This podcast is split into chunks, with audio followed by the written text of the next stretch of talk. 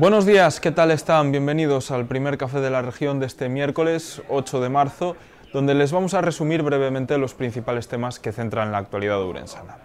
Arrancamos este repaso con los tambores preelectorales, cada vez más intensos. El único concejal de Ciudadanos en la ciudad, José Araujo, confirmó ayer que se presentará a las elecciones municipales dentro de la lista del candidato popular, Manuel Cabezas.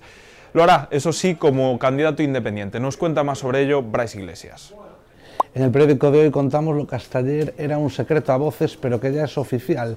Pepe Araujo, hasta ahora portavoz de Ciudadanos, ha decidido abandonar el acta y formará parte de la lista del Partido Popular a las próximas elecciones municipales, que se celebrarán el 28 de mayo. Estará en la lista que lidera el popular Manuel Cabezas. Se cumplen ocho años de una herida abierta en la provincia. Este fin de semana se cumple el octavo aniversario del asesinato del sacerdote de Vilanova dos Infantes, en Celanova. Un crimen sin resolver en el que también se sustrajo la Virgen del Cristal, todavía en paradero desconocido. Nos lo amplía Monchi Sánchez.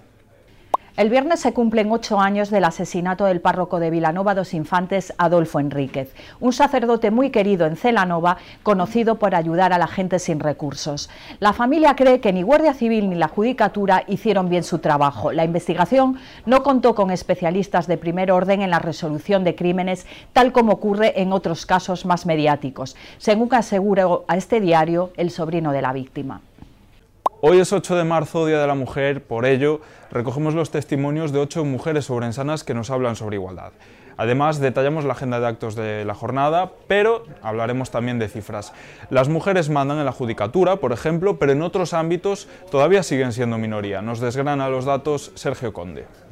Así es, las mujeres copan la mayoría de puestos en la judicatura urensana. Hay el 78% de juezas o el 71% de fiscalas. Por contra, hay otros sectores en los que la representación femenina es notablemente inferior. Es el caso del Cuerpo Nacional de Policía, donde apenas representan un 11%, o los sillones de alcaldía, donde apenas son el 20%. Hay más actualidad. Ourense acogió la conferencia política de la Confederación Europea de Poderes Locales Intermedios. Pidieron más fondos y reivindicaron el papel de los entes locales para gestionar las catástrofes. En provincia, la Fundación San Rosendo plantea una residencia para mayores en Paderne de Ayariz.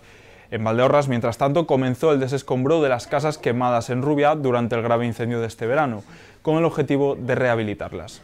Por último, en deportes, entrevistamos a un histórico del Club Ourense Baloncesto que este sábado se enfrentará a su antiguo equipo. Hablamos de Gonzalo García de Vitoria, entrenador del próximo rival del COP, el Melilla.